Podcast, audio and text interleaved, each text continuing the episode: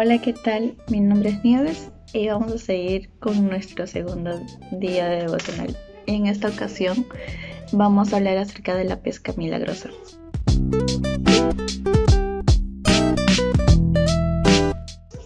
Pero antes, déjame comentarte lo siguiente.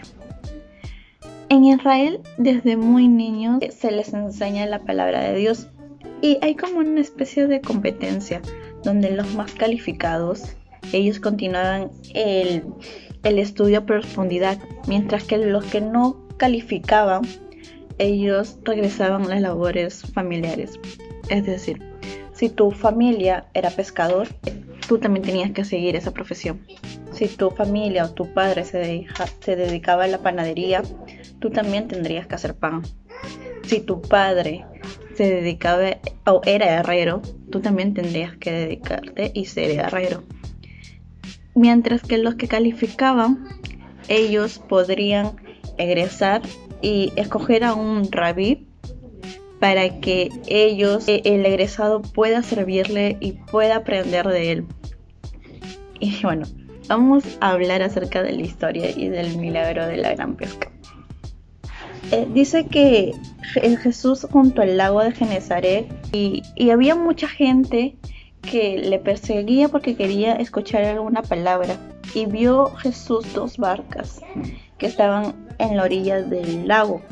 Y los pescadores habiendo descendido de ellas lavaban sus redes, es decir, ya estaban terminando su noche de, de pescar. Y entrando en una de ellas, de estas barcas que era Simeón, le rogó que se apartase de tierra un poco y sentándose enseñaba desde la barca a la multitud. Cuando terminó de hablar, dijo a Simón, boga mar adentro y echa vuestras redes para pescar. Respondiendo Simón, le dijo, Maestro, toda la noche hemos trabajado y nada hemos pescado, mas en tu palabra echaré la red y habiéndolo hecho encerraron gran cantidad de peces y su red se rompía. Entonces hicieron señas a los compañeros que estaban en otra barca para que viniese a ayudarles y vieron y llenaron ambas barcas de tal manera que se hundía. Viendo esto Simón Pedro cayó de rodillas ante Jesús diciendo, apártate de mí, Señor, porque soy hombre pecador porque por la pesca que habían hecho, el temor se había apoderado de él y todos los que estaban con él. Asimismo, Jacobo y Juan, hijos de Zebedeo, que eran compañeros de Simón, pero Jesús dijo a Simón, no temas, desde ahora serás pescador de hombres. Y cuando trajeron a tierra las arcas, dejándolo todo, le siguieron. Me encanta mucho este, este pasaje y este milagro porque podemos ver dos puntos aquí. Uno es lo atento que estuvo Pedro para decirle que sí. Porque Jesús, este, eh, aunque vio que ya habían lavado sus redes, vio este, y se dio cuenta que ya habían ido a, pescar y no habían conseguido nada, Pedro no dudó en decirle que no, o pudo poner mil y una excusa. Le pudo decir, pero señor, estoy cansado, he trasnochado, tengo mucho sueño.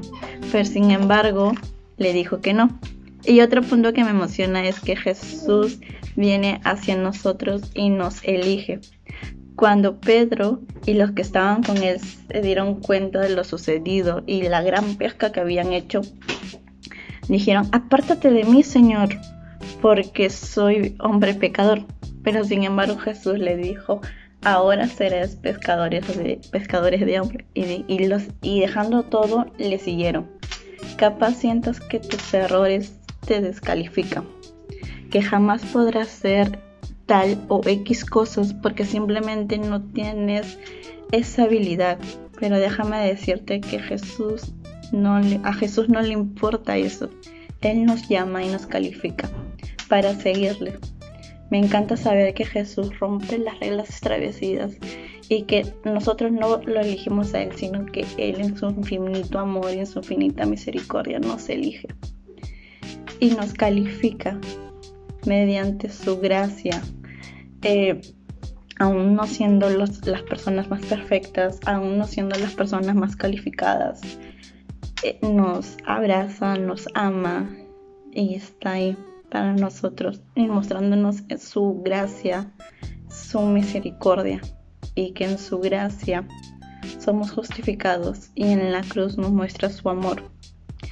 Y mi oración de, hoy es que tu, pasado, que tu pasado no te califique y que tus errores no te limiten a tener una relación con Jesús, sino que sea un impulso para acercarnos a conocer el amor y la misericordia de Jesús y así poder seguirle y tener una relación diaria con Él. Y bueno, esto fue todo por el día de hoy. Nos estaremos viendo en los próximos devocionales. Gracias.